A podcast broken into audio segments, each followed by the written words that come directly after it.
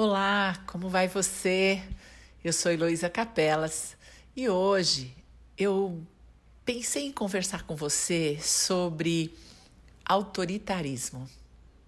É, o autoritarismo ele faz ainda muito parte da nossa história, não é? é nós viemos de uma história muito dura como humanidade e para que nós pudéssemos crescer e evoluir, tivemos que enfrentar intempéries, enfrentar muitos medos, enfrentar animais, enfrentar lugares inóspitos, depois enfrentar adversários cruéis. É, e nós fomos ficando duros nessa, nessa construção de humanidade.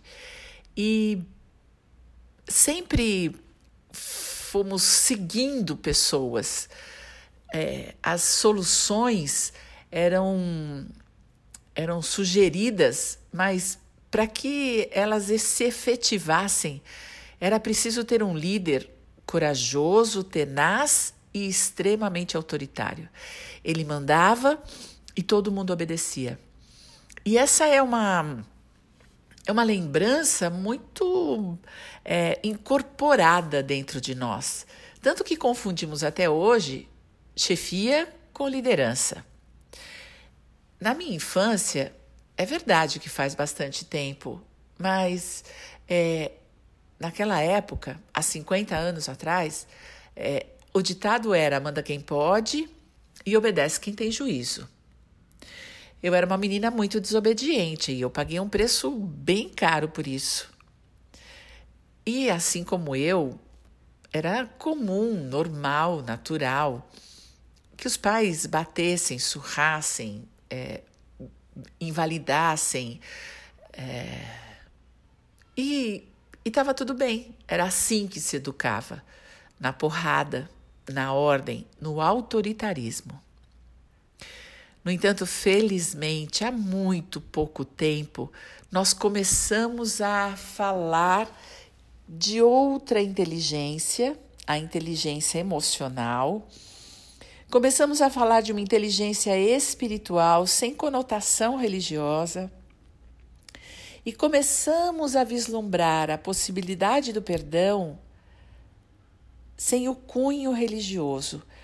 Não é preciso ser bom não é preciso ser religioso, conectado aos céus, para perdoar. Começamos a entender que o perdão é uma questão de inteligência. E começamos a amansar o nosso coração. No entanto, ainda reconhecemos, admiramos e seguimos líderes autoritários. Porque acreditamos que alguém precisa mandar, alguém precisa ser muito duro, dar ordens para que as pessoas obedeçam. Nós ainda não validamos a nós mesmos. Por isso, achamos que alguém tem que mandar em nós. Nós não desenvolvemos a nossa própria liderança. E eu queria contar para vocês que isso é só possível com o auto-reconhecimento quando você pode olhar para dentro de você sem julgamento, sem crítica. Porque se você vem de uma educação parecida com a minha, você muito provavelmente foi exigido, criticado, invalidado, humilhado, não visto, não reconhecido e por inúmeras vezes você deve ter se sentido não amado. E isso tudo fez com que você desenvolvesse um sistema de crenças onde, na ilusão infantil, alguém iria te salvar. E muitas vezes nós procuramos amores, nós procuramos o parceiro a outra metade da laranja na esperança de que essa pessoa nos compense tanto desamor na infância. E muitas vezes nós vamos procurar um líder muito parecido com os nossos pais, porque não temos outra referência, mas que queremos que nos salve, que aponte o caminho, que seja a nossa referência, que seja o salvador da pátria e que resolva os nossos problemas. Sim, porque na nossa infância, apesar da dor, os nossos pais resolviam os nossos problemas. Nós tínhamos horário para levantar, horário para dormir, horário para comer, horário para lição, horário para escola, horário para brincar. Mas isso nos dava muito conforto. Isso nos garantia a existência de uma maneira segura. Aconteça o que acontecer, papai e mamãe vai, vão me salvar. Era essa a nossa crença. E aí, na vida adulta, nós ficamos ansiando por pessoas que nos salvem. Às vezes, um amor e às vezes, um líder. Mas a nossa referência é exatamente a nossa casa de infância. E aquilo que eu penso, aquilo que eu acredito, aquilo que eu gero dentro de mim, porque eu sou uma, uma usina geradora de energia, é o que eu atraio para mim. E se eu vivi num ambiente autocrático, como foi o meu caso, se isso aconteceu com você, eu vou aceitar e compreender, procurar e buscar líderes autocráticos. E mais, se eu estiver numa posição de liderança, eu vou usar todo o meu autoritarismo, porque foi assim que eu aprendi. E eu queria dizer para você que nada disso, nada disso atrai o amor que nós tanto precisamos, que nós tanto ansiamos, pelo qual tanto trabalhamos até hoje. Muito pelo contrário, atraímos rejeição e desamor. E eu queria eu queria refletir isso com você, para que você pudesse refletir um pouquinho da sua infância desse ponto de vista. Sabe por quê? Ou nós aprendemos a bater ou a apanhar. Aprendemos a ser vítima e algozes. E nós não aprendemos a dar e receber. Não aprendemos a colaborar, a deixar o nosso melhor fluir porque o melhor fluirá para nós. Nessa postura de autoritarismo, manda quem pode, obedece quem tem juízo, nós entramos numa num paradigma da guerra, onde eu preciso ganhar de você, onde a minha ideia precisa prevalecer, onde eu sou o dono da verdade. E eu fico muito irritada estado 100% alterado se alguém me contesta. Se alguém não concorda com a minha ideia, ou se alguém diz que eu estou errado. Mexe profundamente com a minha dor infantil, porque eu jurei que nunca mais alguém faria aquilo comigo. E eu virei o autoritário, eu virei o dono da razão e não aceito que as pessoas me contestem ou me contrariam. Eu fico muito bravo com isso. O autoritarismo faz com que eu seja a dona da verdade, o dono da verdade. O autoritarismo me permite uma venda nos olhos, como se eu tivesse um cabresto como os animais. Eu fico com uma visão tão curta, tão pequena, e me sinto absolutamente frustrado. Porque se eu encontrar pessoas como eu, rebeldes, eu vou ficar muito brava, porque eu quero pessoas como a minha mãe, submissas. Porque eu preciso ser como meu pai dona da verdade. Se isso faz algum sentido para você, Respira, porque pode ser que esses comportamentos todos estejam atrapalhando seus relacionamentos. E agora que estamos em casa, pode ser que as pessoas com quem a gente esteja convivendo esteja nos contrariando, esteja questionando as nossas verdades ou se rebelando, como era no meu caso. E aí, quando o rebelde aparece, o autoritário fica ainda mais duro, porque na posição dele ele tem que ganhar, ele tem que provar, ele tem que vencer. E isso num relacionamento atrapalha tudo. O amor vai, vai embora. A única coisa que o rebelde quer é se rebelar e o autoritário quer é mandar. Não existe mais amor, só existe dor, incompreensão e rejeição.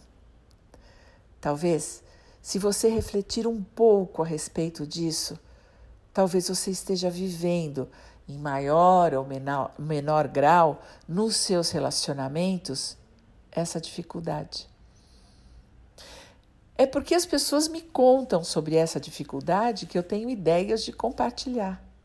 Por isso, eu resolvi levantar esse tema hoje para sua reflexão e lhe convidar a uma viagem mental de relaxamento, de tranquilidade para acalmar seu coração. Existem milhões de possibilidades. Não é só o seu pensamento. Existem a, existe a possibilidade de 7 bilhões e 800 milhões de pessoas terem pensamentos diferentes.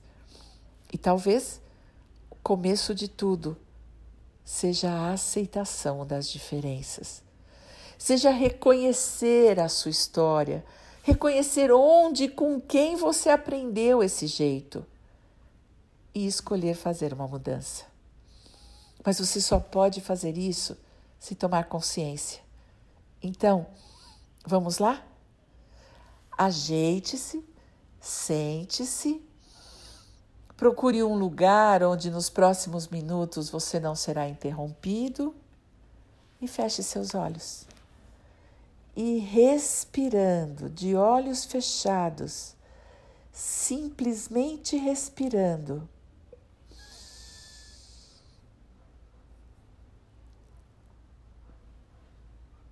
Permita se convidar a relaxar. Sim, convide o seu corpo a relaxar, como você tem feito todos os dias ah, o relaxamento. Ele nos traz benesses, ele nos ajuda a integrar as nossas inteligências. Neste momento, nós precisamos de mais de calma e paz. Então, respirando, traga a paz no seu relaxamento. Imagine seu couro cabeludo relaxando.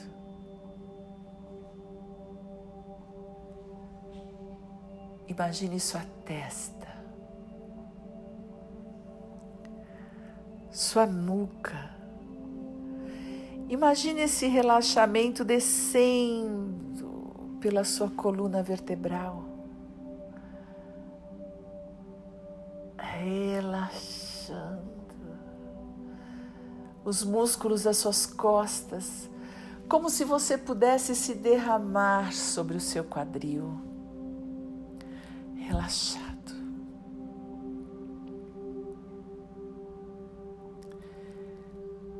Seu rosto relaxa, seus olhos, suas bochechas, sua boca seus lábios se entreabrem e você pode relaxar sua língua. A sua garganta se relaxa. Os seus braços se derramam. Suas mãos seu peito vai derretendo sobre a sua barriga, que vai derretendo sobre o seu quadril.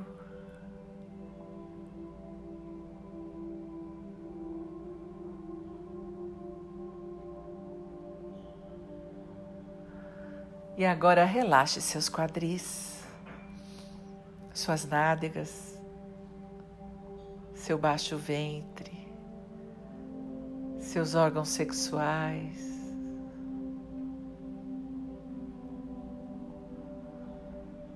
Suas coxas, à frente, atrás, seus joelhos,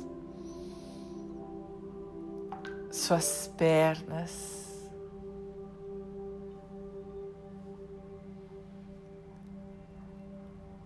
Seus pés. E agora imagina todos os órgãos internos simplesmente relaxando.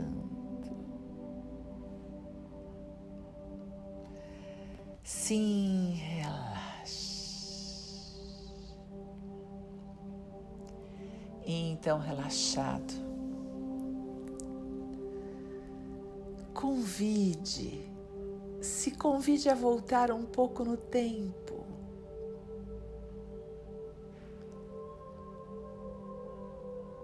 Volte para sua infância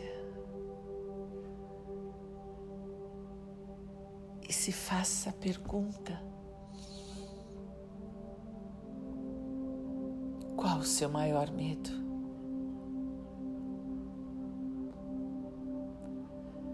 O que você tem que proteger?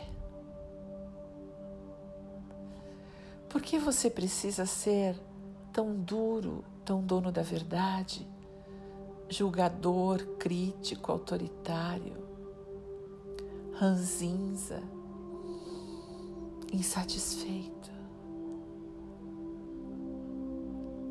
Você esconde o quê?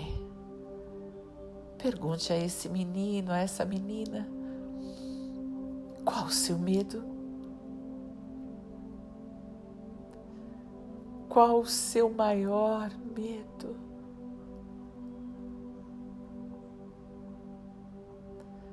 Volte lá.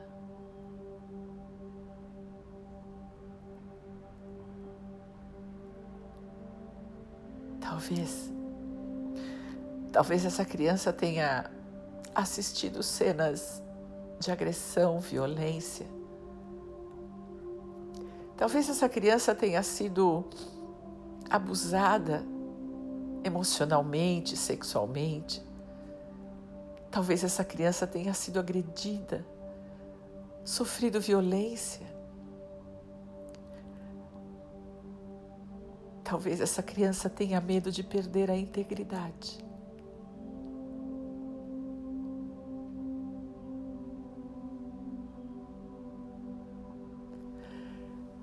Talvez da fantasia desse menininho, dessa menininha, ela tenha medo de morrer.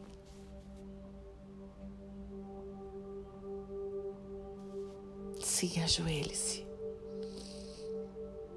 Agache-se e olhe nos olhos dessa criança. Diga a essa criança: Eu sou o seu futuro. Você tem futuro. Eu dei certo. Eu estou aqui vivo. E eu agora posso te proteger. Abrace essa criança. Permita que ela sinta o seu conforto. Eu sei, ela deve estar meio desconfortável, insegura. Ela tem medo que você também a atraia, que você também a machuque, a julgue, a critique. Afaste um pouquinho, olhe nos olhos dela e diga: Eu estou do seu lado. Eu sou o seu futuro. Vem. Vem comigo. Sim, convide essa criança a crescer. Convide essa criança a crescer, mostre para ela que deu certo. Ela viveu momentos de dor, sim, mas ela viveu momentos de, de saúde, de sucesso, de amor. Ela teve momentos de conquista, de felicidade, de alegria. Ela foi procurar ajuda. Ela teve momentos onde ela esteve conectada com Deus. Ela fez amigos, ela construiu família. Conte para ela. Conte que você está aqui inteiro. Convide a crescer com você. Sim, ela não precisa mais ficar lá na dor, no medo, na solidão. Ela tem você. E assim, mais um pedaço de você foi resgatado hoje um pedaço tão delicado, tão vulnerável, que chega na vida adulta, completando você. E então você se compromete mais uma vez a estar com você, a ser o seu melhor amigo, a se perdoar pelas suas falhas a se perdoar por manter relacionamentos tóxicos e a fazer um novo movimento de mudança. Sim, comprometa-se, porque uma parte muito delicada sua acreditou em você. Honre a sua história, honre a sua criança, honre o seu compromisso honre a sua delicadeza e comprometa-se com a sua mudança. Mais um pedacinho foi encontrado hoje e mais um pedacinho de saúde e de mudança na sua vida. Respire.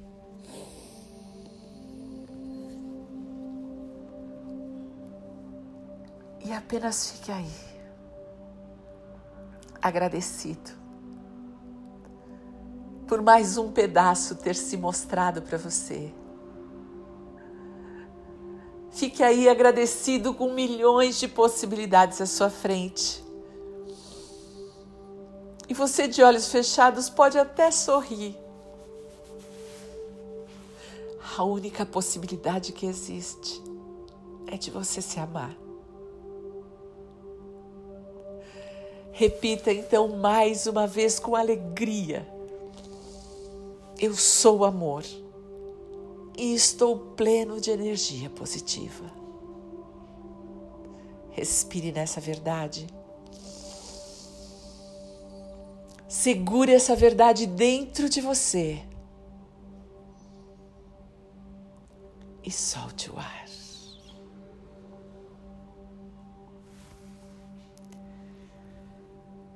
E então, quando você quiser, abra os olhos.